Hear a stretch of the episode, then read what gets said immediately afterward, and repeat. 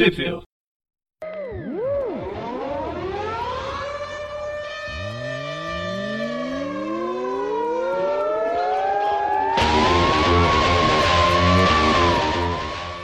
Bem-vindos a mais um Tweepville. Eu sou o Presto. Eu sou o Breno. Eu sou o João. E hoje a gente vai falar sobre o segundo encadernado do Ben Reilly, né, o Aranha Escarlate número 35, depois de várias mortes e ressurreições. E a última vez que a gente falou sobre ele foi em outubro, no Dia da Criança. Olha que legal. Na real, a última vez que a gente falou sobre ele foi quatro minutos atrás, na gravação que vocês nunca vão ouvir. É que, na Pois é. verdade, é que na verdade essa gravação de agora é clone da gravação anterior, né? Claro, tinha que acontecer isso. Bem, e a gente vai falar sobre as edições 6 a 13, que é o que faz o encadernado, o segundo encadernado que foi lançado em dezembro de 2018 aqui na, pela, pela Panini. Roteiro do Peter David, arte controversa do Will Sliner e as cores do Jason Kidd. E tem um pezinho do português André Lima Araújo na edição número 11, mas depois, quando a gente chegar lá, a gente conversa sobre, sobre edição. Muito bem. A gente começa na edição 6, aí na, na- em frente a um parque de diversões aí do, de Las Vegas, né? Que é o local onde basicamente a, a ação se, se desenrola, né? Provavelmente é um hotel. Porque todos E os também hotéis é um são alguma coisa. Hotel cassino, é. Hotel, Só que cassino e parque de diversões. Só que essas roletas elas estão dentro do, da, role, da montanha russa. Que É ficar mais emocionante. emocionante, né? Mais emocionante. O problema é que se o cara ganha, cai as moedas, elas caem pra fora do carrinho e o cara não ganha nada, né? Sim, mas aí quem ganha é a casa. Isso foi, foi pensado pra isso, né? No final do dia tem um cara que vai lá catar as moedas do chão. É, isso que é o problema, que não deu muito certo essa estratégia, que eles tiveram que contratar um cara pra ir buscar essas moedas, então, no final das contas, deu elas por elas, né? Não deu muito certo. Ah, não sei. É, talvez seja um, um terceirizado, um, um MEI que faz, faz a recolha das moedas. Bem, aí a gente começa justamente com, com, esse, com esse cassino, tem o pessoal saindo de lá, de repente uma pessoa aleatória que ama Las Vegas leva um tiro no peito. E a gente vê que tem aí dois rapazes, sem, um deles sem camisa e chapéu de cowboy, aí os dois estão numa, numa caminhonete aí passando por frente do Hard Rock Café, os dois estão muito doidos aí atirando a riveria, né? E a gente vê como o Will Slime tem um domínio na narrativa, na, num desenho de movimento, né? A caminhonete parece que tá parada. É. Embora tenha essas linhas de ação, elas fazem parte de todo o cenário, menos da caminhonete.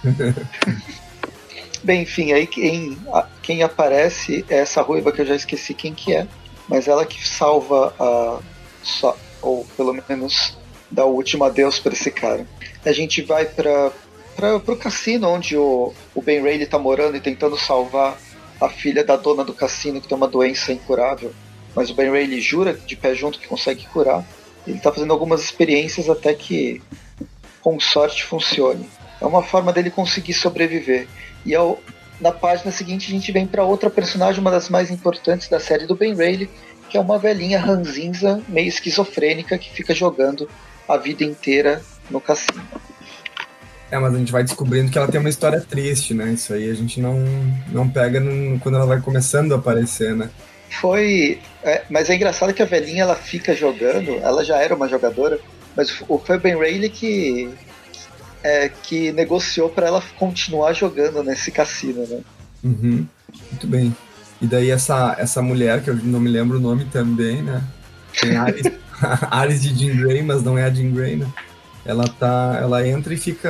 Ela entra no cassino, enfim, né? E depois a gente tem uma passagem já mostrando o, o Kane, né? É, eu não me lembro muito bem por que, que ele tá morando aí com essa, com essa menina que tem uma garra no lugar da mão. Então, o Kane ele tá caçando, ele tá querendo acabar com o, com o Ben Riley, como é, é o objetivo de vida dele desde que ele foi clonado. Marlo Chandler é o nome da ruiva. Ah, é a Marlon. Ah, muito bem. E aí o Kane tá. ela- ele acabou indo pra esse. É, é tipo de um, de um abrigo, né? Tá no Rocket. É, é um abrigo de, de veteranos. Aí alguns deles, eles realmente perderam parte do, do corpo na guerra e tal, eles estão meio que abrigados lá. Essa menina, ela parece que ela, ela aluga esse espaço para esses veteranos. E é nessa, nessa história que vai ter um desenvolvimento para esse lado dos veteranos que ele está sendo comprado. Né? Sabe como é? Especulação imobiliária e Las Vegas é um pouco mais forte esse, esse lance. Com certeza. Bem, a história do, do Ben Rayleigh, ela, é, ela é, enche um pouco o saco porque ela fica cortando a narrativa de página em página e a gente não consegue engrenar nunca no que as coisas, no que está acontecendo com as coisas. Mas a gente vira a página e tá o Ben Rayleigh de novo pensando na vida, no universo. Não, é no Kane pensando na vida, no universo e tudo mais, indo atrás do, do seu do seu Nemesis. E aí ele se veste, né, veste o uniforme e sai sai balançando pela cidade como o Aranha Escarlate que vale, aproveitando já, já que o, o João ia falar isso mesmo, né? Nossa, tão melhor. É, então tem. E aproveitar para refazer a piada, então, mas é que. Óbvio que a, o nome da revista é bem Really Aranha Escarlate, senão a Panini não ia ter publicado por aqui, né? Se fosse o Kane, né? Eu gosto do Kane, mas eu gosto do Escarlate, do, do Ben Reilly. É, eu, eu gosto dos dois, assim, eu só acho que a relação de amor e ódio entre eles, assim, às vezes fica um pouco forçada, assim, com essa coisa de quero te matar, quero te matar, mas quero te salvar, quero te salvar, quero te salvar, né? Então. É que eu acho que não faz mais sentido. O Kane tinha essa motivação antes, durante a saga do clone original, e depois ela. Atualmente ela meio que perdeu o sentido dessa motivação. Não tem por que ele tá aí. Ele podia ter suas histórias. Não, mas ele, ele, tá, ele quer vingança contra o Ben Reilly, porque o Ben Reilly era o Chacal, né? Ele, ele atuou durante. Pra quem não sabe, não, não leu A Conspiração do Clone, que saiu na mensal do Aranha também em 2018. O, a, a, o do Chacal, né? Ele foi. ele Quando, quando se revela a identidade desse novo Chacal, ele é ninguém mais, ninguém menos do que o Ben Reilly após ter morrido vinte e tantas vezes e sendo ressuscitado cronicamente ali e assassinado cronicamente também pelo Dr. Mills Warren, né, o Chacal de verdade, né?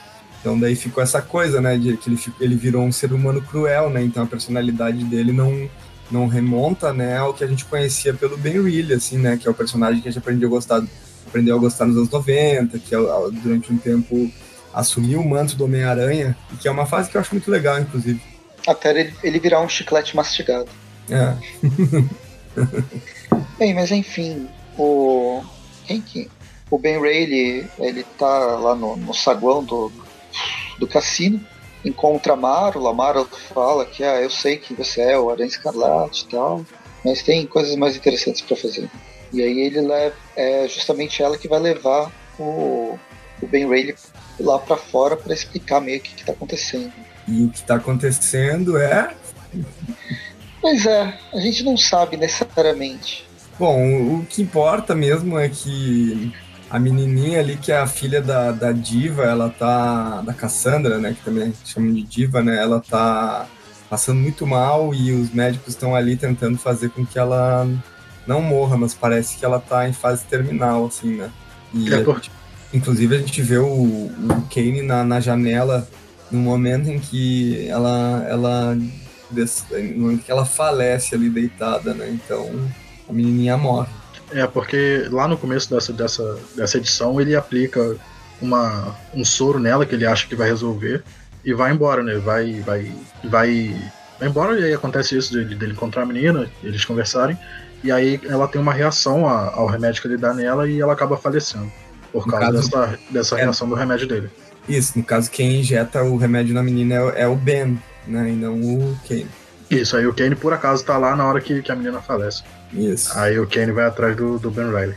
Muito, muito bem, a gente continua lá fora, então, com, com esse, esses caras que estão balhando as pessoas aleatoriamente na rua, né? Uh, eles inclusive é. atiram numa, no joelho de uma mãe que tá com o carrinho de bebê, né? E o carrinho de bebê quase, quase vai embaixo de um carro, mas ele é milagrosamente salvo pelo Aranha Escarlate, o Ben. Não você, nem, você nem viu ele atirar no policial. É, antes de atirar na mãe, ele dá um, dá um tirão no policial, no peito dele. Hum.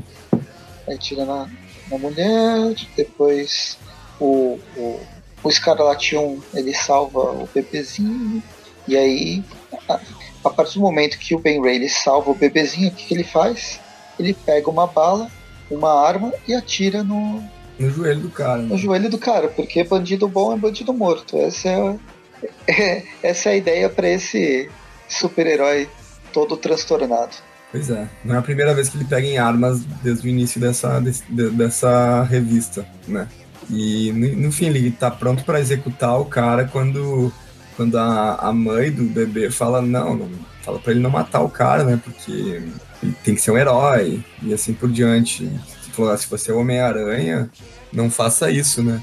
E daí é, por mais que os, esses caras sejam violentos, estejam matando aleatoriamente, o cara é um super-herói, não nada justifica o banho de sangue, nada justifica essas 80 tiros de aviso numa pessoa, sabe?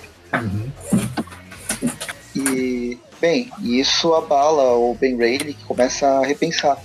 Esse é o problema do, do Ben Reilly no, estado, no estágio atual. Ele passou por várias mortes e ressurreições e lembra de cada morte, isso zoou com a cabeça dele completamente. Ele perdeu aquele senso heróico que ele tinha e a vida passou a valer qualquer coisa. Então ele é como ele se fosse o Wolverine, ele acha que para parar as pessoas ele pode usar de tudo, inclusive violência uhum. gratuita. Eu acho que ele é mais próximo do Deadpool, e ainda mais pelas coisas que vão acontecer mais pra frente. É. É, mas acho que é, é porque, porque o Deadpool já foi pior, hoje em dia ele, ele não tá tão assim. Já foi, já foi tipo isso. Sim. Uhum. Inclusive, acho que a arte do Will Slane iria cair bem nas revistas do Deadpool, hein? Sim, aquelas que eu nem leio. Isso, naquelas que eu Naquelas que eu tenho que ler pra fazer o Will. Mas tu gosta de desenhista, pô? Eu gosto, eu gosto mesmo. Tá. Bem, é, nesse conflito que ele teve, aparece a Marlo e fica falando: Meu, por que, que você não matou os caras? A sua chance de parar assassinos é matando eles. E aí vem esse conflito de novo. Essa Marlo tá meio, tá meio bizarra. Pra quem não sabe, a Marlo, ela é, ela é esposa do. Thanos. Do, chave, do chave, não, do chaveirinho do, dos Vingadores, como é que chama? Do Rick Jones. O, do Rick Jones. Uhum. E aí essa. Essa Marlo em específico talvez não seja a mesma Marlo que a gente conheça antes. Talvez seja até um clone. Mas no meio da, dessa discussão é, psicológica, ideológica, quem chega é o outro Aranha Escarlate. E aí eles começam a se bater. Eu queria chamar atenção para essa, essa imagem aí, né? Do chute que o Kane dá no, no Ben, né? Pra ver como, como o Will Slime tem problemas para desenhar cenas de ação, né? Que... Ele não tem problema, o negócio dele é que ele pega o bonequinho que ele tem na estante, bota o bonequinho na pose e desenha. É, parece que é isso. Olha, porque, como é que. Olha o chute que o, que o Ben tá levando, como assim, né? Ele...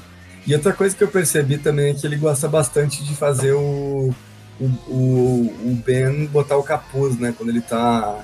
Quando ele tá com o Aranha Escarlate, que é uma coisa que originalmente ele sempre teve o capuz ali, né? Mas ele nunca botava o capuz, né?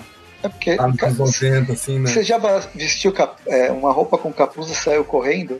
Ela o nunca fica boa. na sua cabeça. É, verdade, né? E tá mais é... balançando de teia. Sim, é um casaquinho de capuz e sem manga também, né? Então não adianta proteger a cabeça, você não vai proteger os braços, né? Já diria minha avó, né? Mas, tipo, essa posição dele, dele chutando o outro, eu acho menos pior do que a posição de alterofilista que o, que o Ben Reilly fica. Ah de joelho aqui. Mas enfim, aí eles começam a, a discutir, se socar. A Marlo vem falar bosta aqui no meio da, da discussão também. E aí ela toca no, no Kane e tem uma reação meio bizarra que provoca a morte do, do Kane. Tantan, acabamos de matar o Kane. Acaba a revista número 6 com um dos aranhas escarlate morto. Olha só, e ainda a, Mar a Marlo fala pro Ben: precisamos conversar. E a, e a próxima edição ela continua exatamente daí, né? O, o Ben completamente transtornado porque o seu grande inimigo, né? Seu grande inimigo, né? E Nemesis, né? Kane está morto na sua frente, né? Ele tenta até fazer uma, uma respiração boca a boca, assim. Parece uma imagem, parece dois irmãos gêmeos se beijando, assim, esquisito. Mas. Principalmente porque agora os dois estão todos zoados, né? Com cicatriz e tal. Os dois estão zoados, né, cara? Enfim.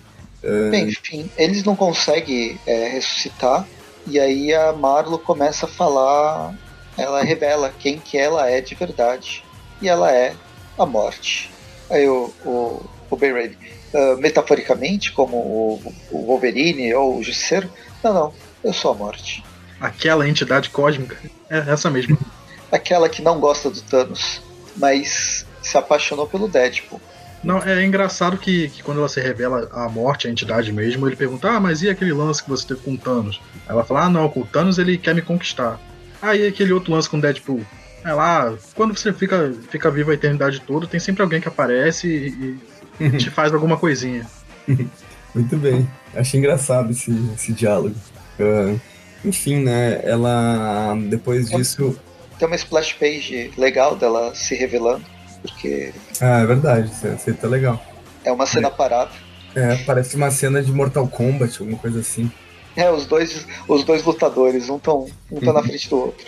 É, enfim, é, a gente passa e ele pergunta se ela tá procurando namorado, qual é que é, né, e tal, mas na verdade depois tem essa piada aí que o João já citou, piada não, né, essa referencial ao Thanos e ao Deadpool, e depois ela vai chamar ele para um para olhar mais perto uma coisa que ela quer mostrar para ele e daí ela pega a mão dele e eles estão numa espécie de limbo, né? Uma espécie de na qual ela fala assim como as aranhas chamam a teia da vida e do destino, mas que é o lugar onde ela vive, né? E daí é o lugar ali onde ela tá mostrando toda a verdade para ele, dizendo que ela que ele tem que se reformar, que para ele merecer que tipo que de todas as pessoas que já morreram, ele é a pessoa que mais morreu. né? Então, tipo, ele precisa se reformar e tal para merecer a vida que ele tá tendo agora. Né? É, a gente tem uma cena meio história sem fim dela tirando a alma do as memórias do, do Ben Ray, né? Aquela bola toda preta. Uhum. História sem fim 2. Uhum. E é, é a, a, a presença da, da morte, no caso, falando com o Ben Rayleigh que vai ser o momento que ele vai começar a se transformar, a voltar a ser um pouco mais heróico do que ele era. Isso. Até daí quando eles voltam, né?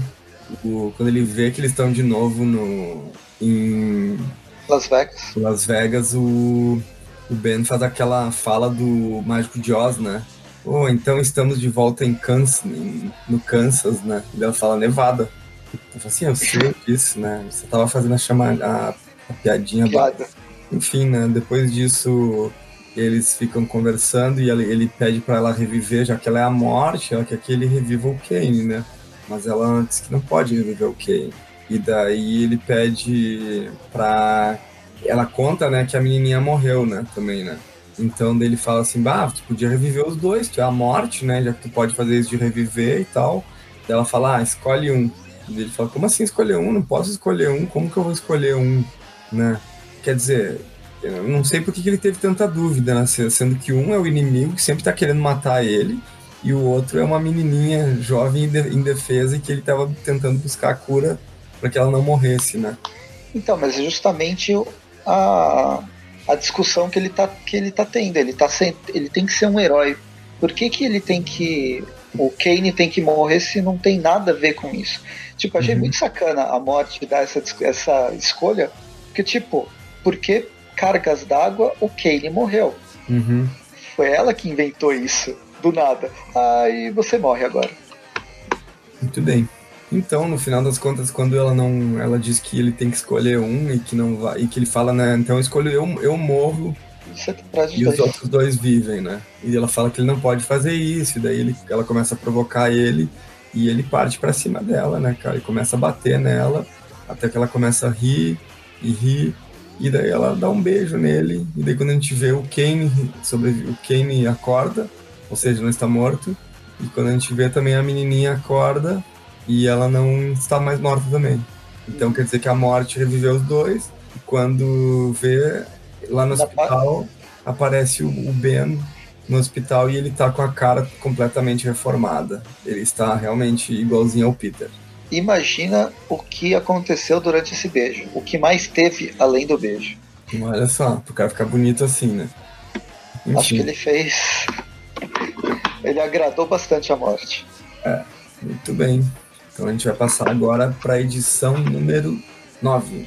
8. 8, 8. Aí, essa edição número 8 é o que vai começar, na verdade, um arco de, de histórias, né? Basicamente, que é a história com os Slingers, ou mais conhecido aqui no Brasil como as roupas novas, não do Imperador, mas do, do Peter Parker. Naquela saga, né, Crise de Identidade, né, que é dos anos 90, que é um pouquinho depois da saga do Clone também, mas que tinha quatro heróis, na qual o próprio Peter eh, era o alter ego, né? Em momentos diferentes ele, ele assumiu quatro mantos para poder fugir de uma acusação que ele estava tendo, né? Uh, só que depois disso, um, outros, outros, outras pessoas, né, assumiram o manto desses heróis aí, né? Só que daí tem, tem uma minissérie, né? Na verdade não é uma minissérie, era, era uma revista mensal que durou 12 edições. Mais foi cancelada rapidamente. É, mais a edição zero, que ela foi na época, acho que vendida junto com a Wizard, alguma coisa do tipo, que onde aparece esses outros, essas, esses outros alter egos surgindo e, e dando, enfim, nome a essa equipe, que é o Slingers, e que parece que no Brasil, em algum momento, foi traduzido como Arachnídeos tá? Mas na verdade é, nunca foi publicado por aqui essas edições, né? então não sei como. E não faz o menor sentido chamar de aracnídeos porque não tem nenhum aranha. E olha que a gente tem aranha pra caramba no universo. Não, e nenhum deles, né? E nenhum e nenhum desses alter egos dos heróis sabiam a identidade do Peter, acredito eu, né? Quando, né, por eles terem. Eu sabia, naquela época todo mundo sabia. Enfim, foi antes do pacto, então tá tudo certo. Agora foi tudo resolvido.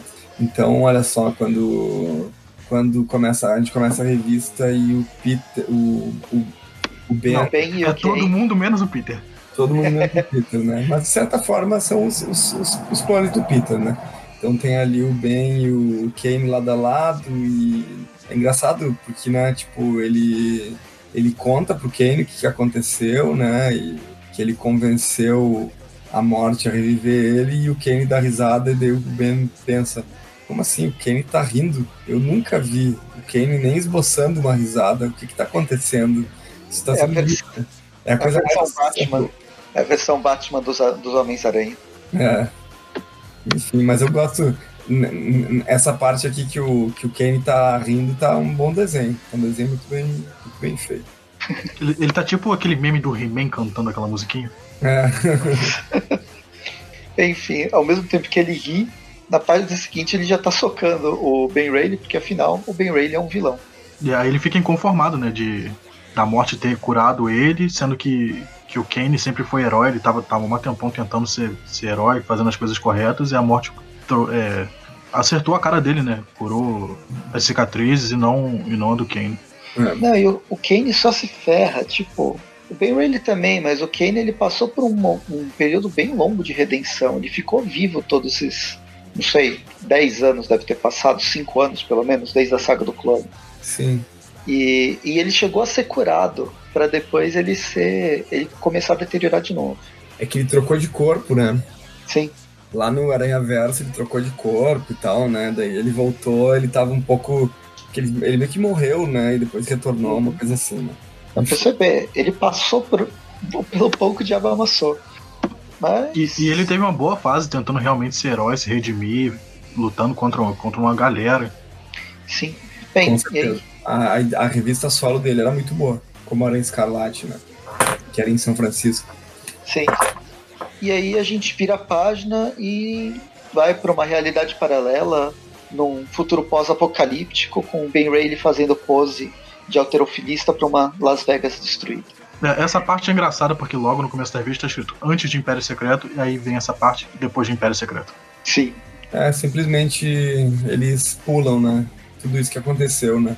E o que aconteceu foi que rolou uma, uma, diversas bombas, né? E não lembro exatamente o que aconteceu no Império Secreto aqui em Las, mas tem esse lance, né? Que rolou uma, uma super bad ali em Las Vegas, né? E por isso que a cidade está toda destruída agora. É, Las Vegas foi uma das únicas cidades destruídas de durante a saga Império Secreto, justamente por estar os campeões aí, né? Eles tentam ajudar a cidade, mas eles é, também são alvo do, de toda a ira do Capitão América e da Hydra. Certo. Não era nisso que, que tinha a, a história que o Miles ia ter que matar o Capitão América? Não, então, aí o Capitão o Capitão. Ele vai matar o Capitão América no. Como é que chama? Lá em Washington. É. Ah, tá, é porque eu não li. Eu só lembro que tinha isso, que em algum momento Miles ia ter que matar o Capitão. Isso aí veio da saga anterior, dos Inumanos. Só que se concretiza, de certa forma, no Império Secreto. Ok. A, a Viúva Negra treina os campeões para eles serem imortais. E não só heróis bonzinhos, de certa forma, que não matam. Bom, aí voltando pra revista, a gente corta para pro abrigo de veteranos, que o Kane tá, tá residindo lá por enquanto. Aí tem, tem um pessoal que, que quer arrumar briga com a, com a menina que tá lá. Aí eles mandam o pessoal embora, joga todo mundo pela parede. É que no fim Las Vegas, como toda cidade nos Estados Unidos e aqui no Brasil também, ela é dominada por gangues. E depois da destruição da gangues e milícias, né? Uhum. E aí depois da destruição de Las Vegas, o que sobra do o, o mínimo poder que sobra é o poder dos ratos que vão atrás da mostrar o seu poder do tipo passear de helicóptero e começar a, a atirar nas pessoas lá embaixo. Que horror. que horror. Vamos voltar pra fantasia. É voltar pra fantasia que é mais legal. É, porque a vida real tá, tá, tá muito pesada. Esse negócio de escapismo. Bem, enfim, e aí nesse caso as duas grandes, os dois grandes gangues dessa de Las Vegas é, é, é esse esse cara aqui que eu esqueci o nome e a, e a mulher que eu esqueci o nome também, que A é a, a a mãe Cassandra. da filha, a Cassandra, a mãe da a mãe da garotinha que o Ben Reilly tá cuidando. É, esse, esse, esse senhor que aparece agora é um, é um outro dono de cassino, né? Tipo, um rival. Ele tá falando com alguém, né? Que, que a, a diva, não é isso, diva? Tá, tá pegando os suprimentos da- que estão enviando para pro pessoal e tá guardando no cassino dela para vender só pro pessoal que tá no, no hotel cassino dela. E ele pede para essa pessoa ir lá e, e interromper isso, né? E pegar o- os suprimentos. Aí quando mostra, a gente vê que é o, o Vespa com quem ele tá falando. Muito bem, quem diria, né? Mas depois a gente vai ficar descobrindo, vai descobrir mais à frente que não é bem Vespa, né? Não é bem Hornet ali que a gente conhecia. A gente vai passar depois voltar pro hotel ali, vai ver o, o Peter ahn, falando com a, com a com a Bididinha, né? Que não que não morreu, né? Tá viva. O Peter não, desculpa, o Ben, né? E ele até, ela até pergunta. ahn, Abigail, a garotinha. a Abigail Abigail Mercury. Muito bem. E a Abigail pergunta pra ele até: o que, que você fez com o seu cabelo? E dele fala: ah, eu, pre- eu, pre- eu precisei fazer uma mudança. Só que eu acho que o colorista não foi avisado, acho que era pra ele estar loiro aí, sabe?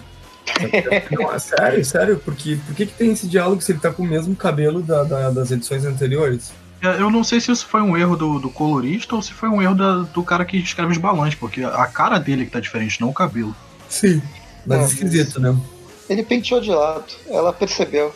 Ela não viu nada das cicatrizes que sumiram de repente. Ela, nossa, você mudou seu penteado? O que, que você fez com seu cabelo? Não, mas eu acho que, eu acho que era pra estar loiro, sim, porque hum, ela pergunta, ela pergunta, o que aconteceu com seu cabelo? E daí aparece um balãozinho de pensamento dele, ele fala, olha, desde que a minha face, né, se curou, né, ficou toda boa de novo, eu fiz isso pra mim não ficar parecido com o Peter Parker. Então, tá mais do que claro que era pra ele estar loiro, só que não avisaram o colorista, acho que é isso. Não, eu acho que essa história dele ser loiro largaram de vez, porque se fosse um erro, estaria só nessa, não? Nessa história, porque daqui pra frente tá, tá da mesma cor. Ah, sim. Mas daí acho que eles meio que abandonaram a ideia, não sei daí o que exatamente. Uh, mas enfim, a gente vê o, o O médico. pior é que pensando bem, isso é tudo zoado, porque o Peter Parker, agora, ele é conhecido mundialmente, É né? verdade, é, bem observado, né? Então, impossível, tipo, é que nem, sei lá, é que nem aparecer aqui na minha cidade um cara igualzinho o Mark Zuckerberg e ninguém falar pra ele que ele é parecido com o Mark Zuckerberg, né? Eu vi ontem aquele filme é, Game, Noite de Jogo, Game Night. É um filme, ele é engraçado pra caramba. É um grupo de amigos que se, se reúne sempre pra jogar. Mas tem uma passagem que é uma, uma mulher que fala que traiu o namorado, que é um namorado desde a infância, mas quando teve um momento que eles se separaram, ela traiu ele com o Denzel Washington. Aí, aí ela tá falando, não, é o Denzel Washington, aí mostra a foto, aí o cara, não, não é o Denzel Washington. Você perguntou o nome pra ele? Não, porque eu já sabia, não sei o quê. Era só um cara negro. Era um cara que até parecia com o Denzel Washington, mas não era o Denzel Washington. é uma piada bem engraçada durante o filme. Esse é aquele filme com Jason Bateman? É, é com ele mesmo. Nossa, com ele e com a, a Rachel, ai, como é? Rachel McAdams. Eu gosto dos dois. Mas enfim, era só essa passagem, eu tinha que Uhum. lembrar. Então, pode ser. Não é o Peter Parker. Mas vai, vamos continuar. É, aí o doutor fala que, que ela realmente morreu, só que voltou milagrosamente e fala que se ele não achar a cura logo, ela vai, vai acabar falecendo por causa dessa, dessa doença dela. Aí o Ben Riley fica, fica boladíssimo, dá um soco na parede do hospital. Las Vegas já tá destruída e não precisa de mais- né? A morte trollou ele, né? É, aí ele pega e vai, vai pesquisar sobre casos parecidos, alguma coisa assim, pessoas que tem- possam ter a mesma doença que a menina. Ele acaba achando uma pista e, e ele diz que vai pra lá. Aí ele quebra a mesa, ele tá com, com a coisa de quebrar tudo. É que agora ele chegou na puberdade e descobriu que ele é mais forte do que ele esperava. Aí a gente corta pra, pra senhora dona do cassino, ela tá fazendo uma ligação. E o Ben Riley chega e diz que, que achou uma pista de, de um médico que pode, pode ser que tenha uma cura pra, pra doença da filha dela. Ela fica tão animada e dá um, um beijo nele. Só que logo depois disso o telefone toca e diz que os suprimentos estão sendo atacados. Aí o, o ajudante dela, o ajudante guarda-costas dela pergunta se são muitos, aí ele diz que é um cara só, um cara armado, com superpoderes. E nesse mesmo momento, o Ben Riley some. A gente vai ver que, que esse cara armado com superpoderes é o Vespa, ele tá realmente lá pra pegar os suprimentos de volta, porque ele acha que, que a diva é uma criminosa, tá, tá pegando esses suprimentos só pro pessoal dela. E ele tá até sendo bem cordial com os policiais, ele tá dizendo que, que não quer machucar ninguém, que só quer pegar o negócio e, e levar embora. Aí ele nocauteia os policiais com, com um taser, diz que não é letal, que eles só vão ficar neutralizados por um tempo. Aí aca- acaba chamando reforço para os policiais que ele machucou, né? E pega a bolsa de suprimentos para levar embora. Só que assim que ele pega a bolsa, vem uma teia e tira a bolsa da mão dele. É nesse momento que, a, que o Aranha Escarlate aparece, ele estava ouvindo a, a conversa da diva e já foi para lá para pegar os suprimentos de volta. E aí rola uma pancadaria entre os dois, né? É aquela coisa bem clássica, é uma pancadaria bem divertida, na real. Gostei de ter visto o, o Aranha Escarlate tomar esse pau aí do, do Hornet sem, né, sem ter muita. sem achar que ia tomar esse pau aí, né? No final ele, ele, ele cai quase desacordado. Ele cai desacordado, mas alguém salva ele quando a gente vê é o Ricochete, né? Tem esse belo uniforme, anos 90 total. Eu não sei como isso, como alguém achou isso bonito algum dia, né? Essas, essa- essas moedas com esse R aí, né? Toda a jaqueta e essas botas gigantes aí. Enfim. Eu vou revelar, eu vou revelar para vocês que eu acho o uniforme dele sensacional. Mas olha essa- essas, essas bolinhas que ele tem aí na, na, na jaqueta com esses R's aí, isso aí é, é, é uma coisa meio cafona, né? Nossa, eu acho muito bom. Ainda mais esse tipo de máscara dele, que, que o cabelo fica pra fora. Esse tipo de máscara dele eu acho muito maneiro também. Esse, esse tipo de máscara dele, a do bandoleiro da DC, que eu também acho muito legal. Uhum. Eu acho legal que tem. Os olhos são tipo os olhos clássicos do Homem-Aranha, assim, né? Sim, Mesmo sim. que a máscara seja branca. Enfim, a gente começa a edição número 9, que tem a mesma equipe criativa. A gente começa no aeroporto de Las Vegas e a gente vê uma menina, né, que no caso é a, a senhora Plotnik, né, que ela tá, tá chegando ali, ela não tem bagagem nenhuma, Senhorita. é a senhorita Plotnik. E daí, enfim, ela tá, ela, ela entra no táxi e daí ela pergunta, ela tem uma foto ali, né? Daí ela pergunta, ah, isso aí é sua mulher? Daí ela fala, ah, minha ex-esposa. E conta que a esposa tinha, tinha falecido num acidente de carro, só que daí quando ele olha pro lado, ele vê a esposa dele do lado dele, assim, e daí ele acaba batendo o carro e ainda sendo atropelado. Então acontece uma fatalidade, né? E esse é o prólogo da história. Depois a gente vai ser passado ali já pro, pro momento ali onde tá o ricochete junto É, com só, só um pouquinho antes disso, é, é, ele é atropelado, o cara do, do- da limusine, né? Aí a gente tem um último, um último quadrinho que diz que a, que a senhora Plot de verdade tá, tá esperando ainda no aeroporto. Ah, Então essa verdade. menina que, que pegou a limusine não era a senhora Plotnik. Uhum, exato. Muito bem. A gente depois é passado ali para a cena onde terminou a edição anterior. A gente está com o Ricochete com o Ben eles dois encontram ali o, o rapaz ali que é, que é guarda-costas da Cassandra e eles têm uma breve conversa e daí ele fala que ele fala que a que a diva, né, a Cassandra, está sendo perseguida por um, né, por alguém que odeia ela, que, conhece muito bem ela e que odeia ela e que eles são rivais, né? E ela, eu acho que ele quase escapa que eles são irmãos, né? Porque ela, ela tá falando, ele vai falar que ele é seu brother, ele fala não, ele conhece ela muito bem. Então, isso até o final do arco que a gente tá lendo não fala que eles são irmãos, né? Mas aqui eu acho que ele meio que deixa escapar isso aí. Enfim, depois a gente tem o Aranha e o Ricochete indo atrás ali, então, do Hornet novamente, né? Isso. Aí a gente corta de volta pro, pro cassino. Aí tem a, a senhora que, que vive jogando, né? Ela encontra a menininha. Aí a menininha pergunta se ela pode jogar e a, a senhora deixa, né? Pra ela, pra ela pegar uma cadeira e pra ela sentar do lado dela e jogar. Aí vem um, um, guarda do cassino, segurança, né? Diz pra que ela é muito jovem, não pode ficar ali, e a senhora manda ele, ele cair morto. E depois a gente é passado pro, pra uma casa, né? De subúrbio, assim, onde chega a menina com a. A menina que tinha chegado no aeroporto, ela chega com a limousine, bate na porta e quem atende a, a porta é o pai dela. Mas quem é o pai dela? É, por enquanto a gente não sabe, não, não diz.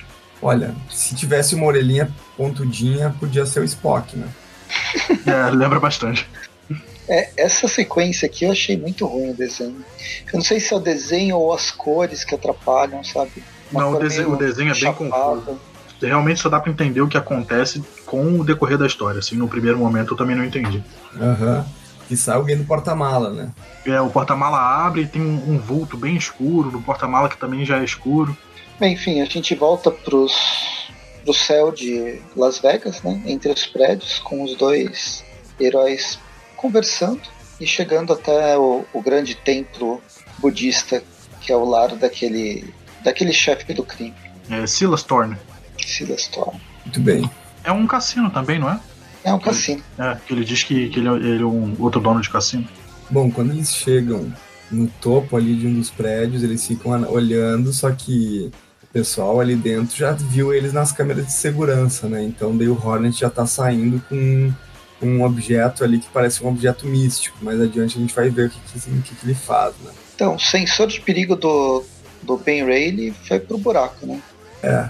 Do Ben Rayleigh? Por quê? Ah, ele ia perceber que ele estava sendo visto no, nas, nas câmeras. Não, não, não é assim que funciona, né? Quem sabe como é que funciona esse sentido aí? Nem o acho que, acho que eu não ia disparar por isso, não. Não, mas. Ah, tipo, é perigoso ele tá indo espionar um local. Se ele está sendo visto, quer dizer que é perigoso ele estar tá sendo visto. É, gente, se, você, se, se a gente olhar o primeiro quadro que aparece eles em cima do prédio. Eh, tem uma câmera do lado. Tem, tem duas câmeras ali. É. O senso de perigo falou: foda-se, vai embora. Ah, não, não, concordo, não. Acho que não, o senso de perigo não, não funciona desse jeito. É mais pra alguma coisa, um soco que tá vindo, um perigo realmente imediato. Não, ah, você tá sendo visto por um cara mal. Ó, que existem. Como é que é a palavra? Agora tá meio tarde, eu tô. Eu, é, eu, tem situações que dizem o contrário disso, hein, João? Né?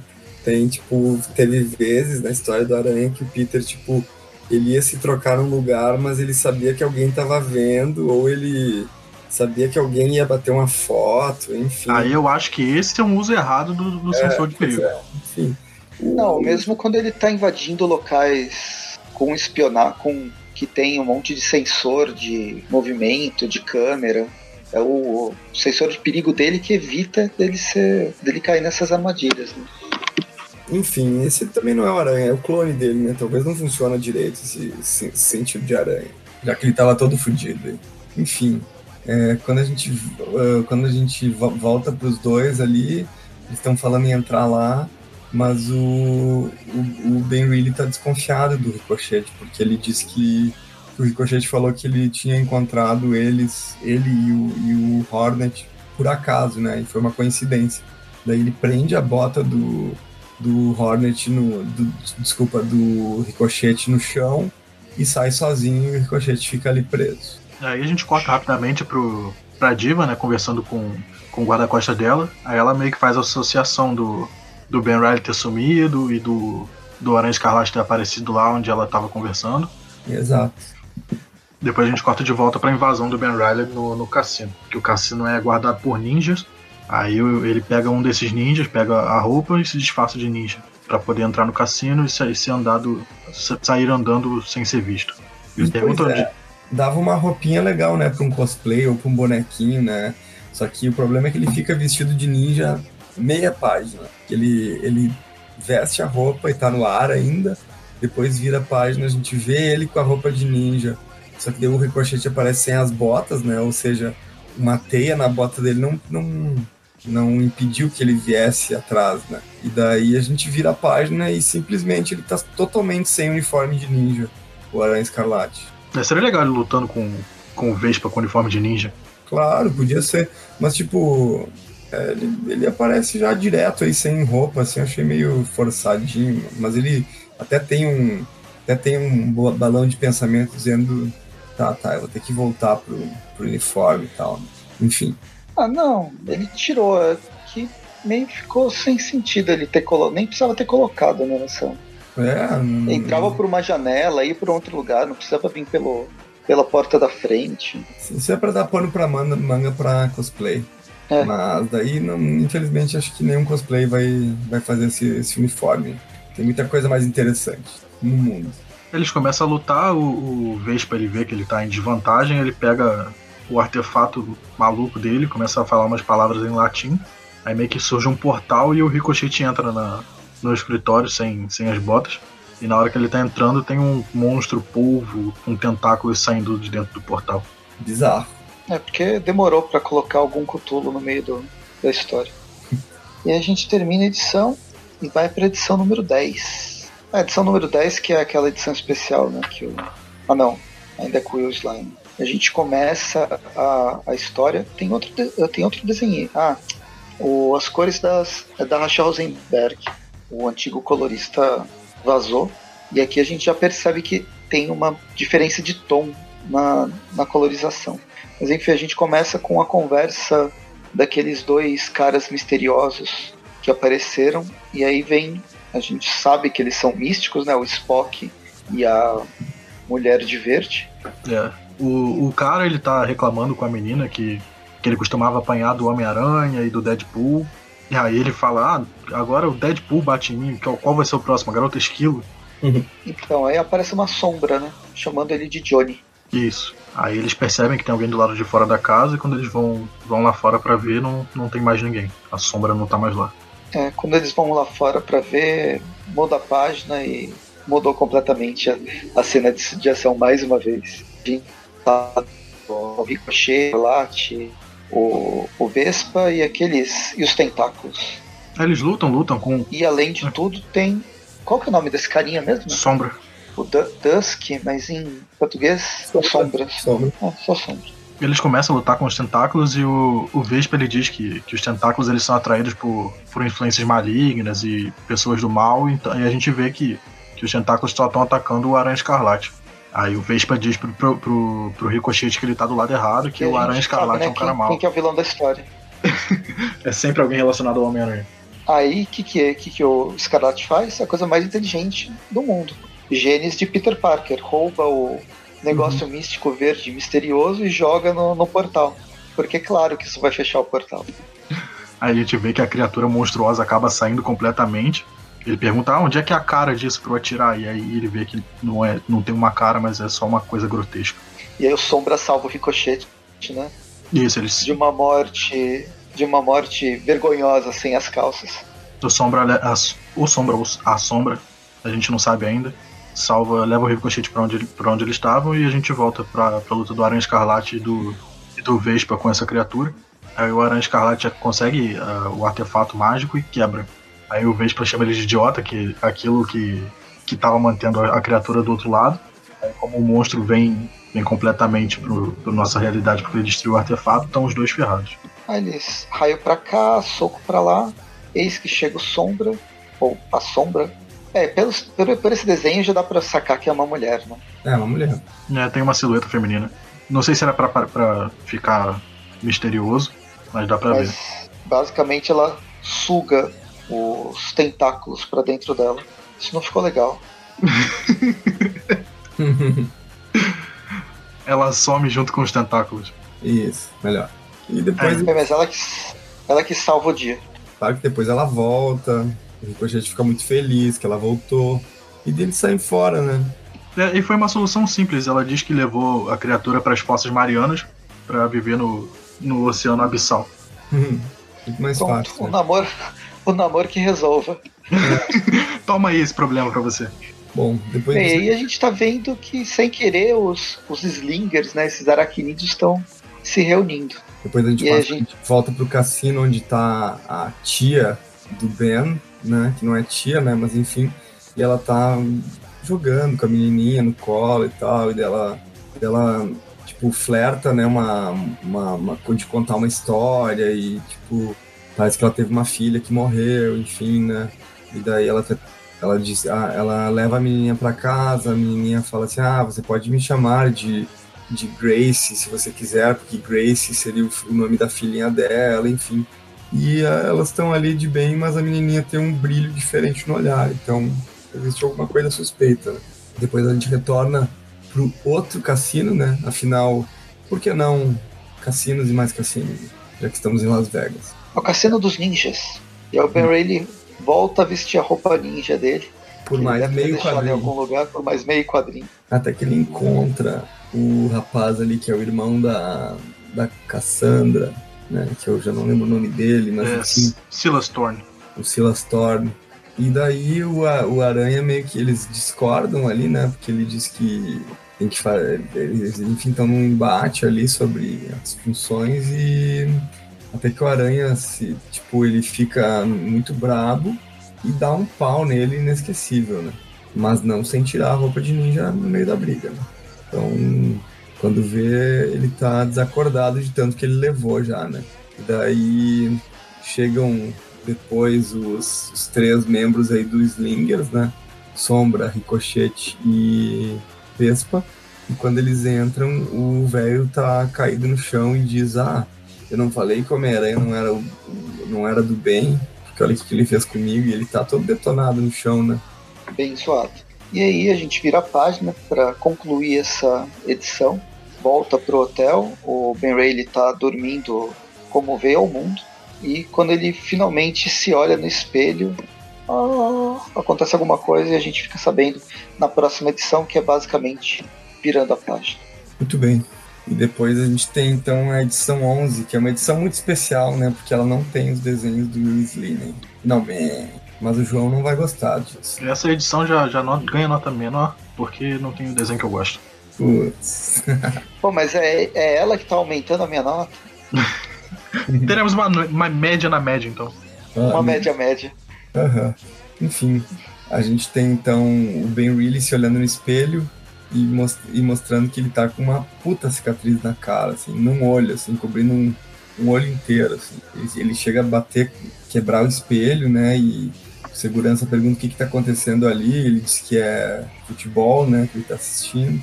Quando vê, tem a morte deitada na, na cama dele e a morte diz pra, diz pra ele que, cara, que se ele que ele tá com aquela mancha na cabeça, na cara, porque ela espancou o cara, né? E, e ele precisava tentar ser bom, ele precisa, ele precisa se redimir, né? Ele precisa alcançar a, rede- a redenção dele para que ele possa viver do jeito que ele quer. Né?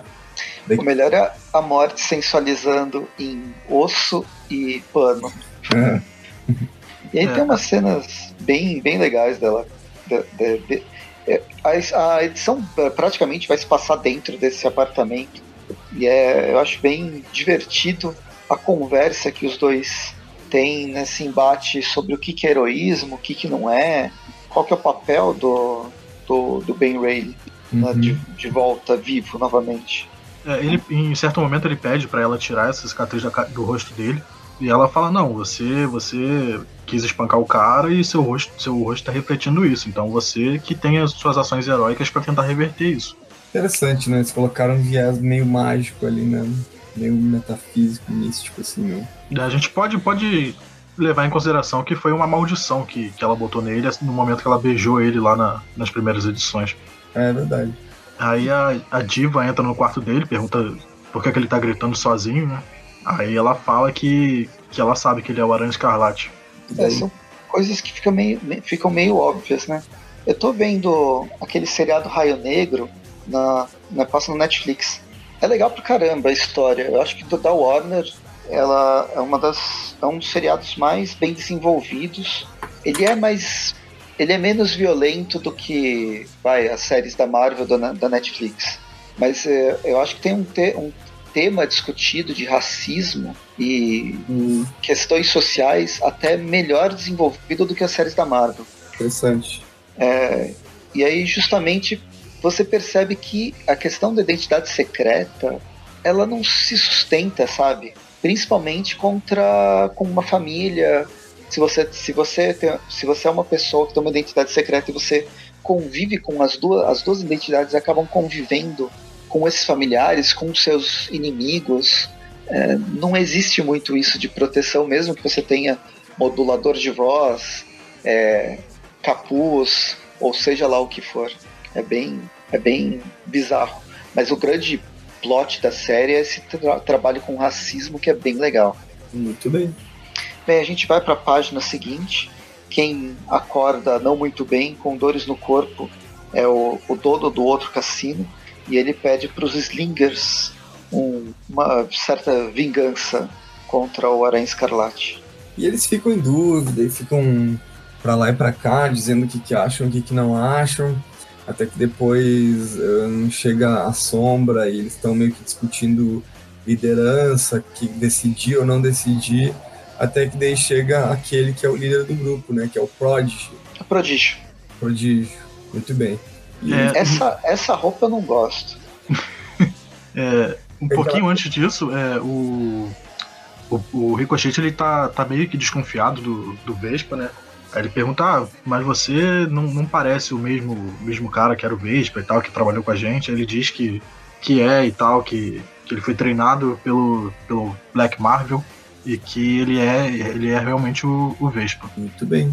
Bom, depois a gente tá vendo, a gente vai ver ali o, o Ben Willy, ele começa a ter umas alucinações de que ele tá espancando a Cassandra, e enfim, no final das contas até ela tá, ela tá com essa história de dizer que sabe a identidade secreta dele, mas que quer ajudar ele, coisa e tal. Espancando é modo de dizer, né?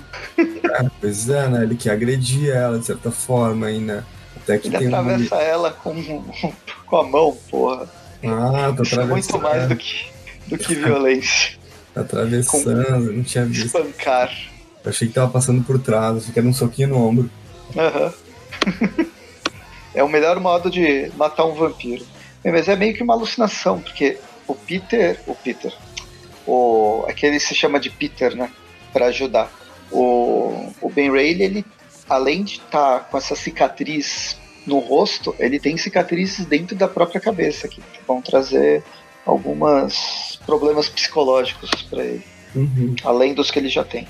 É, isso não dá pra sair fazendo clone, esperar que o clone seja totalmente certinho, né? Não é assim que funciona.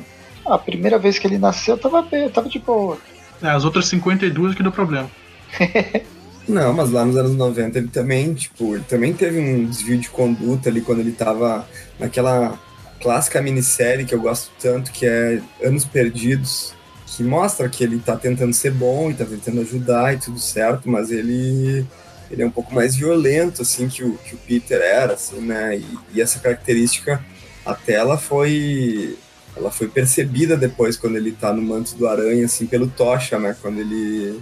Quando eles têm um encontro, lá na primeira edição que, ele, que o Ben Reilly usa o uniforme do Homem-Aranha, o Tocha, Silver Sable e o Homem-Areia, eles percebem que não é o, o, Peter original ali, né? Mas que ele tem esse, essa forma mais violenta de se portar, né?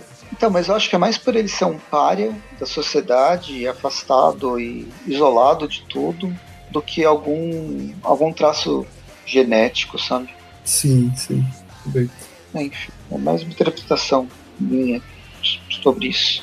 Aí eles conversam, ela fala que, tipo, ok, eu sei o seu, a sua identidade, mas eu preciso da sua ajuda. É, ela meio que se resolve, né? Ela meio que fala que desde que ele, que, que ele consiga a cura pra filha dela, ela meio que não se importa com quem ele é. Sim. Aí nisso ela volta pro, pro escritório dela, aí ela conversa rápido com, com o guarda-costas dela, Slate o nome dele, finalmente a gente consegue um quadrinho que tem o nome dele. Slate, pô. Aí ele diz que tem alguém batendo, mas não é na porta, é no, no armário, armário. guarda-roupa. Aí quando ele abre, vem umas sombras na, na direção dele, envolve ele. E aí o sentido de aranha do Ben Riley funciona, no que não faz sentido nenhum. Que quem tá correndo perigo não é ele. Sim. Bem, eis que quem sai do armário é o prodígio, uma, uma sombra que parece o Venom. Mas que é o uniforme do Sombra, né? Sim, Enfim, e depois a gente tem aí ahn, fechamentos da revista que termina quando eles. quando o Aranha chega quebrando a janela, pedindo explicações, assim, né? é, no fim, o, o Aranha Escarlate, até ele trocar de roupa, ele acabou chegando atrasado pra salvar a Cassandra.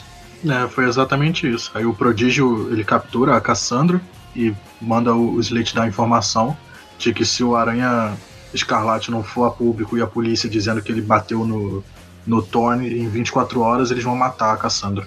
Muito bem. E Então, termina a edição. Termina a edição, vamos para a edição número 12. A gente já começa no abrigo é, dos, dos veteranos. E é aqui que a gente descobre que os veteranos eles estão vão perder o lugar deles, que, que tem alguém querendo comprar, e a menina que tá bancando diz que ela não tem dinheiro para manter o, o local. E o Kenny fala que, que pode ser que ele tenha um amigo que tem uma amiga que é dona de cassino que deve um favor para ele. É, a história não é bem essa, né? Mas é o que, é o que tem para hoje. Uhum. E a gente vê que o dono do cassino agora é o Aranha Escarlate. Ele tá pouco se lixando pra Cassandra. Ele fica nessa dúvida de, de se realmente ir pra, pra polícia, se entregar, se realmente isso é o certo a se fazer. Aí ele finalmente decide ir. A gente vê que, que atrasado não é só ele, o Kenny também é atrasado, cinco minutos depois. Isso é genética. O Peter também atrasava sempre, né? Pra tudo. Sim. O Kane chega na- no cassino, por cinco minutos ele não pega o Ben Riley lá. Aí o Slate diz que ele foi à polícia pra pra se entregar por causa do que ele fez com o Silas Thorne.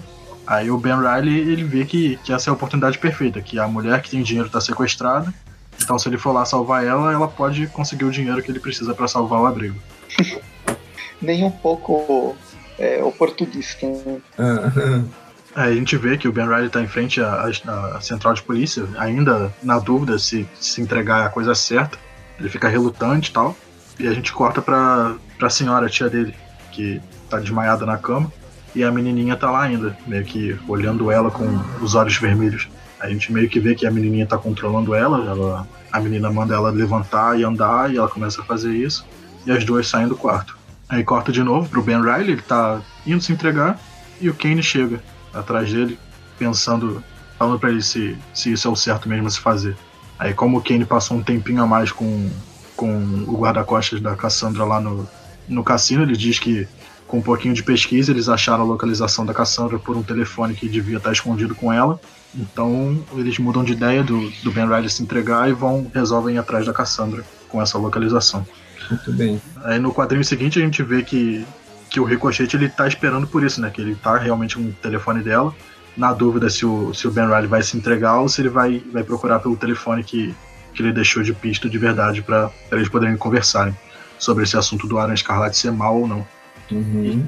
E aí, do nada, aparece o, o Black Marvel, que todo mundo achou que tava morto, e do nada tá lá de novo.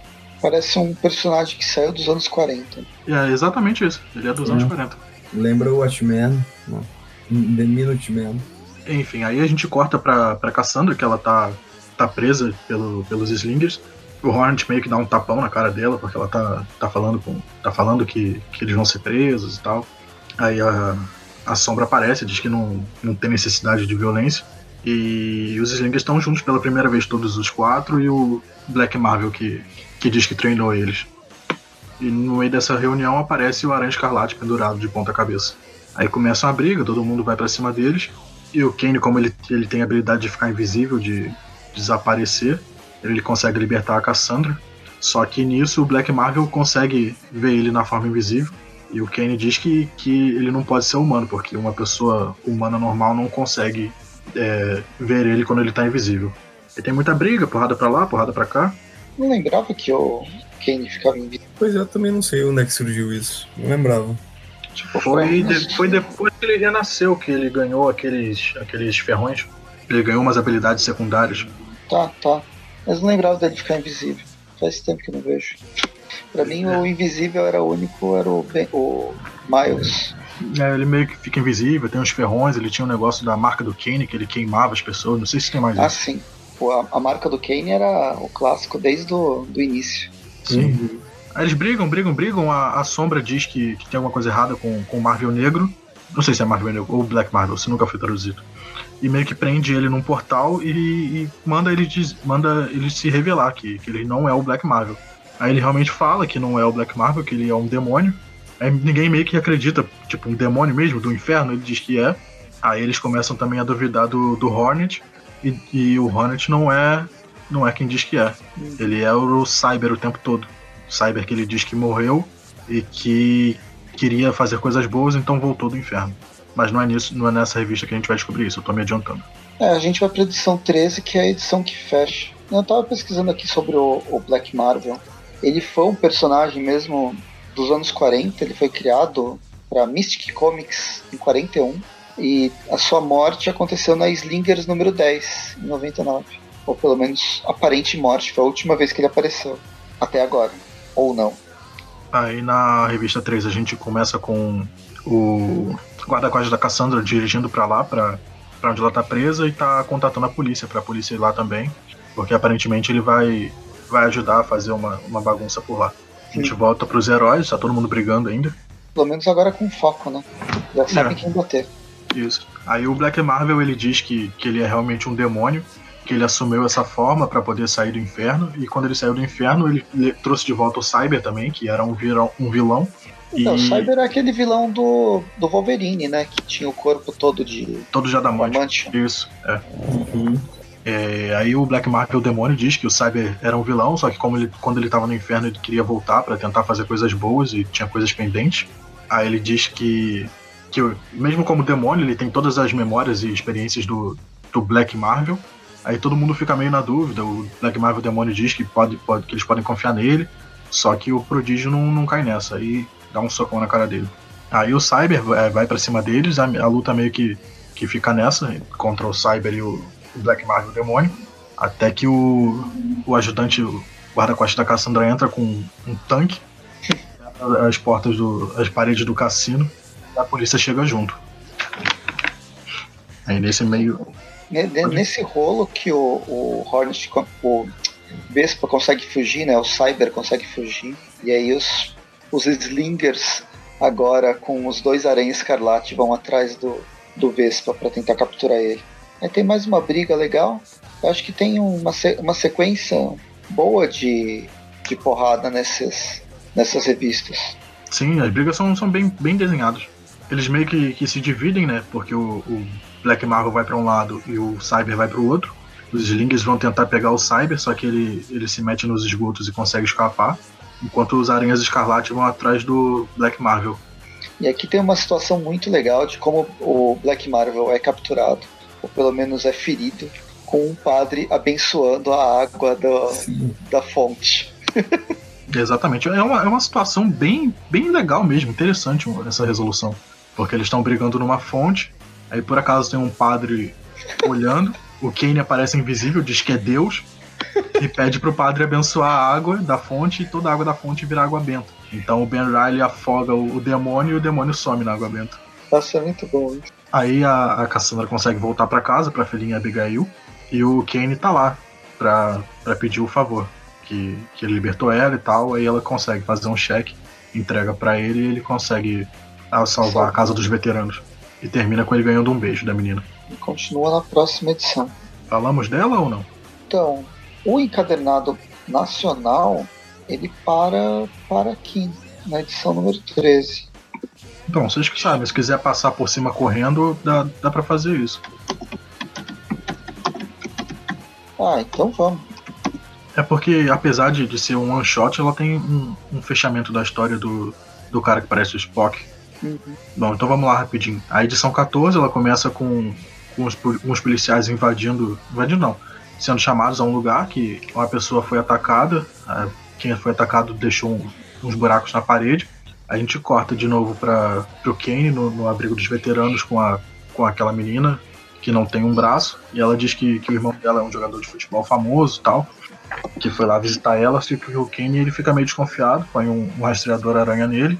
Que, como a pessoa que foi atacada era amiga dele, ele pode, pode ser que seja o próximo. E como ele tá começando a gostar da, da menina, o irmão dela se ferindo não, não é uma coisa legal. A gente corta pra, pra porta do, do cara que parece o Spock e a gente descobre que ele é o Quentin Beck, o cara que era um mistério. É só que ele é. Quem tá na porta é um cara com uma máscara preta, dizendo que é da segurança do bairro. Ele não cai nessa, né? E ele. O Quentin Beck, ele descobre que é o Homem-Aranha aqui, mesmo com a máscara, ele sabe, reconhece a voz. Aí eles conversam mais ou menos sobre por que, que o mistério tá ali. A gente corta de novo pra, pra menina que não tem braço. Perdão, eu não sei o nome dela. E eles vão para um estádio, ele é reconhecido, ele é, é, um cara famoso. A gente vê que ele tá sendo atacado pelo hipopótamo. É um dos vilões da Tartarugas Ninja? Poderia ser, mas é um rinoceronte lá. a gente vê que o hipopótamo tá, tá querendo acabar com, com o irmão da menina. Ele pega o carro, enquanto a menina ainda tá dentro do carro, joga pra cima dele, o Kane impede. Aí o Kane dá um breve resumo sobre quem é esse hipopótamo. Ele, ele era um hipopótamo de um, de um zoológico chamado é, Sr. Fluffy, Fluffy Lumpkins, uhum. que foi. Que Mordido foi... por um homem radioativo. Seria muito melhor se fosse, mas ele foi um experimento do alto evolucionário. A gente vê que ele foi contratado para acabar, para matar esse, esse rapaz. Aranha Escarlate dá uns socos nele, diz, é, prende ele no, Não, ele só dá uns socos nele, não, não consegue parar ainda a gente corta de novo pro, pro Ben Riley com o Quentin Beck. A gente vê que o, que o Quentin Beck ele realmente morreu. Ele morreu e não sabe como ele voltou. Ele foi, tava no inferno, só que agora ele voltou e só quer continuar vivendo a vida dele. Aí o, o Ben Riley meio que entende, deixa ele preso lá na própria casa dele e ele fala para ele continuar na linha e não fazer nada de mal. Aí volta pro, pro hipopótamo perseguindo o pessoal. Ben Riley dá um chute no, no hipopótamo, ele cai no campo de futebol, prende ele na, nas teias e ele meio que vai sufocar com as teias do, do Aranha Escarlate. Aí o Aranha Escarlate tira as teias da boca dele para ele falar quem contratou ele. E acaba que quem contratou ele foi alguém chamado Marlow. Eles acabam que não sabem quem é Marlow, só que o Aranha Escarlate diz que, que vai descobrir. E termina é, essa edição. A gente já sabe, né? Esse Hippo de Hippo, ele, ele, a primeira aparição dele é no Reinado Sombrio, na revista do Sinistro Homem-Aranha número 1. Não tenho certeza se foi lançado aqui no Brasil. Reinado Sombrio era com Norman Osborn, né? Com os Vingadores Sombrios dele? É, nessa época. Então, saiu na Spider-Man, é, na Dark Reign, é, Sinister Spider-Man número 1. Número 1. Deve ter saído, foi na época que, que o. Ah, quem era o Homem-Aranha? Era o. Camaleão? Que tava como Venom? É. Mas, o Escorpião, isso. Isso. Mas enfim, ele já enfrentou Luke Cage, depois ele enfrentou o Octopus na naquele apareceu em Origem das Espécies na Amazing 642, apareceu em X-Men. Nossa, é até é bem recorrente. Amazing Spider-Man volume 3, número 1, com a, a Coelha Branca, e no Manual, volume 3, número 1 também. Se bobear, ele apareceu várias vezes, e na Superior Force, número 11. Só que, sabe, é, é, tão. Ele nunca. Ele sempre apareceu num quadrinho aqui, num quadrinho lá, e a gente nunca levou ele muito em conta. Uhum. Então foi isso, foram todas essas revistas. Muito bem, foram todas essas. Vamos, vamos fazer próximo... essa. Não, só para fechar, o próximo arco é aquele da Nação, que é uma. É um crossover junto com. Tem várias edições, mas é um crossover místico lá do, do coisa, do Doutor Estranho. Olha só, combina totalmente. O Doutor Estranho dessa época ele ainda estava usando aquele machado e essas armas místicas? Eu acho que provável que sim. É, não sei. Muito provável. Mas há possibilidade. Tô esperando, isso aí ainda não saiu aqui no Brasil.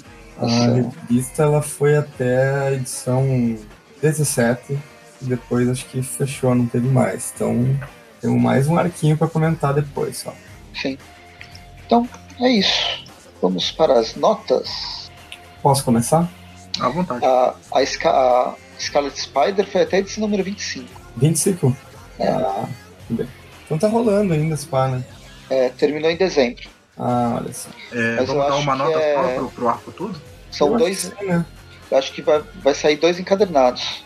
Um, um do Aranha Escarlate e essa edição número 15, 16, 17 deve sair dentro de uma série do da Nação mesmo. Deve ter uns três encadernados, pelo menos. Da Nação, é o nome da saga? The Nation. Ah, sim, Damnation. Uhum. Tem o Motoqueiro Fantasma e o. E o. É o Estranho, o Motoqueiro O Fantasma Estranho. e o Escarlate. Mas o Escarlate deve estar por causa do Escarlate do Kane. Ah, é? É, lembra? Eu acho que ele teve um envolvimento. Se eu não me engano, teve algum envolvimento místico. Aí É. tem o Iron Fist também. O Ah, mas o. Iron, o Iron Fist, depois dessa série, ninguém mais se importa com ele. Infelizmente. Quem sou eu pra. Ah, Quem sou eu pra falar bem? Panini. Espero Tem que a uma galera nessa logo. série, até o Blade tá nela. Olha Mas só. espero que a Panini lance logo. Em dois encadernados fecha a, a saga. Pô, eu até me interessei agora. Tem o Blade, o Homem Coisa, o Cavaleiro da Lua, o Motoqueiro Fantasma, o Aranha Escarlate, o Irmão Voodoo, a irmã do Peter. A Bloodstone. A irmã do Ah. Peter tá também? Não é essa? A menina ruiva com, com a arma na mão? Não, essa é a Elsa Bloodstone. Ah, então me confundi. Perdão. É a caçadora de demônios. É a versão Buffy da Marvel. Caçadora de monstros. Não tinha um Damon Hellstrom na, na Marvel? Ele Tem. morreu? Não, tem também. Ele é Bom. filho do demônio. Tem ele e a irmã dele. Eles aparecem. Apareceram recentemente. Numa revista que a gente gravou. Uhum. Agora, onde que foi? Eu lembro Ah. desse personagem muitos anos atrás, no- numa história com Morbius, Homem Coisa e o, o Werewolf by Night e a cabeça zumbi do Deadpool. Nossa. É, eles, é, foi tipo uma história que eles se reuniram, chamaram os Filhos da Meia-Noite, aí resolveram lá a parada e foram embora. Legal. Não, eu sei que ele apareceu junto com a irmã dele em alguma revista que a gente falou não faz muito tempo. É ele, a irmã Foi no- dele, mais outros personagens. Sim, foi no. No espetacular, né? Peter Parker espetacular, Spider-Man. Ah, é. Isso, ele tava junto com Tocha Humana, entre outros. Então. Ah, eu- e a gente esqueceu de falar, essa última edição, ela teve outro, outro desenhista, né? Edição número 14 foi com o David Williams no desenho, com o Ray Anthony Hyde. É, Hum. Os dois dividiram o desenho e a arte final de Scott Hanna com as cores da Racha Rosenberg. Teve uma mu- mudança de, tra de traço bem drástica. Verdade. Bom, é, eu vou- vai ser bem óbvia a minha, minha avaliação disso. Eu, eu acho que o Peter David finalmente ele tá mandando um pouco melhor assim na revista, assim, sabe? Eu acho que ainda tem seus exageros e seus furos, entre outras coisas, assim, né? Mas eu acho que deu pra gostar mais da revista, sabe? E eu ainda o que me incomoda realmente é do desenho do, do David Slane, que Pra mim ele, ele se dá bem fazendo desenhos estáticos. Ele, ele faz, ele consegue fazer boas caricaturas e enfim, eu acho que o desenho dele é bonito assim, né? É agradável, mas quando tu chega no final assim, né, no naquela coisa precisa de ação, coisa e tal, acho que ele não manda muito bem. Isso faz perder muito a narrativa da história. Então me incomoda bastante ler, assim, tanto que eu reclamo dele desde os programas de 2099 que a gente gravava aqui, né? Então ainda não, ainda não abandonei essa, esse desgosto que eu tenho pela arte dele, mas a gente supera também, né? Enfim, eu gostei, gostei até desse, desse arco, até não tenho muito a reclamar. Achei interessante o, os Sliners aí. Não, desculpa, não é Sliners. Não é Slingers? Slingers, Slingers. Isso, e eu acho que os Slingers ele, eu, me deu vontade de, de, de, de ler aquela série dos anos 90 também, para saber mais um pouco da história. Eu, pro arco inteiro, eu dou uma nota 7. É, rapidinho, eu não sei se a gente chegou a comentar, mas essa parte que os Slingers aparecem, elas têm o seu legado. Tem. É, sim. Não, não comentamos. É, não mudou tanto, assim, né? Se fosse para realmente ser uma iniciativa para trazer leitores novos e tal, né? Mas é interessante ter essa referência dos Slingers, eu acho. É mais pra fazer uma ode a, a esse grupo que, que, era, que já é considerado bem velho É. dos anos 90. Aham. Então, 7. Tá anotado. Isso. Posso ir, Presto? Pode ir. Ok.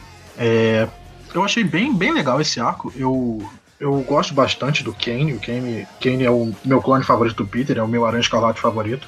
E a, a aparição dele só, só me fez, assim, agregar essa história. ver o, a, a, partezinha, a participaçãozinha dele é, é bem legal. A história dele é meio que se resolve rápido, mas eu achei interessante.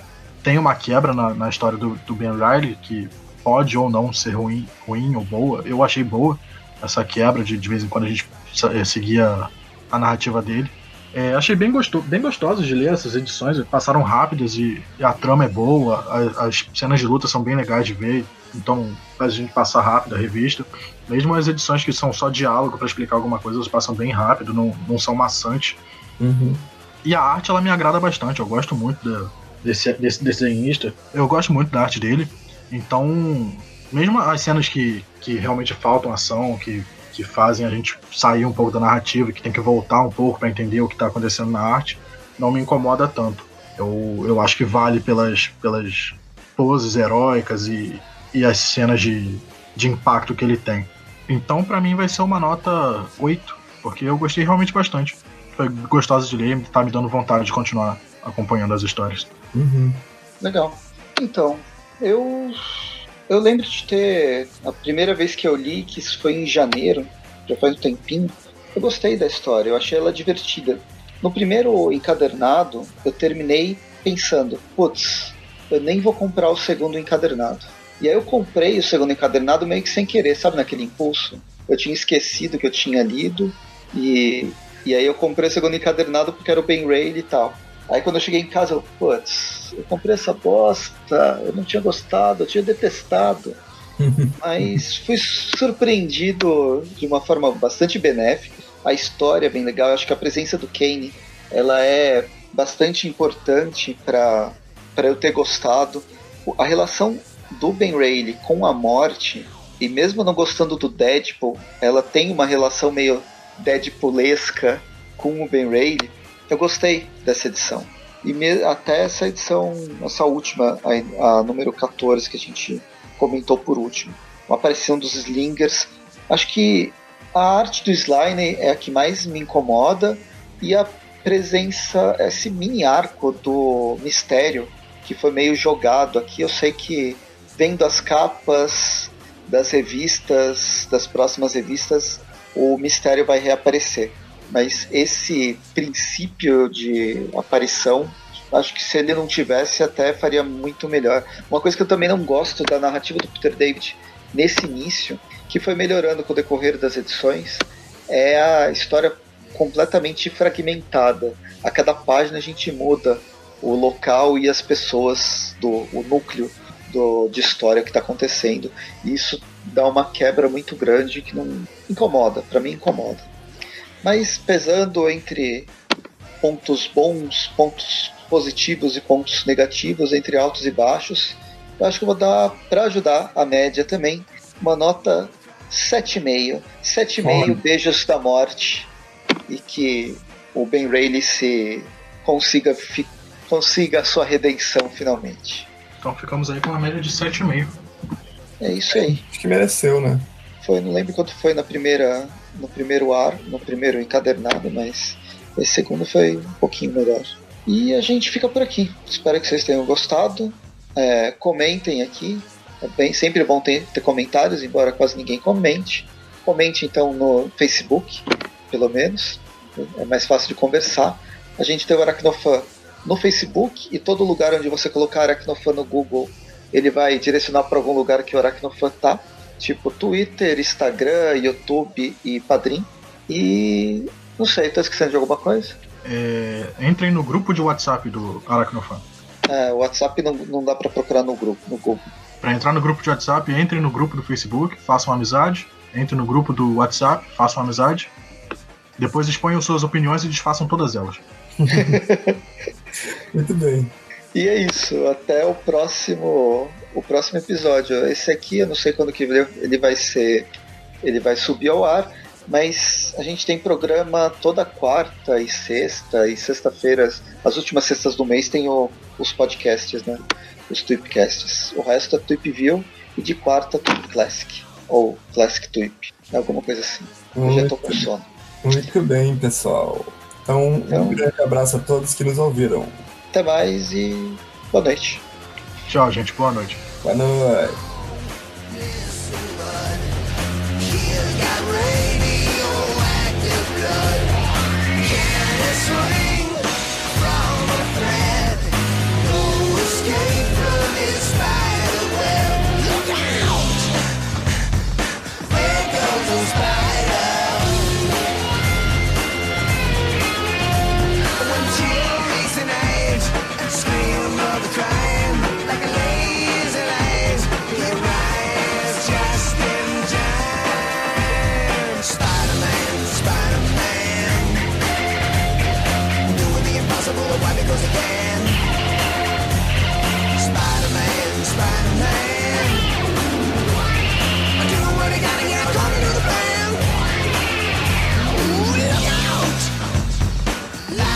so great.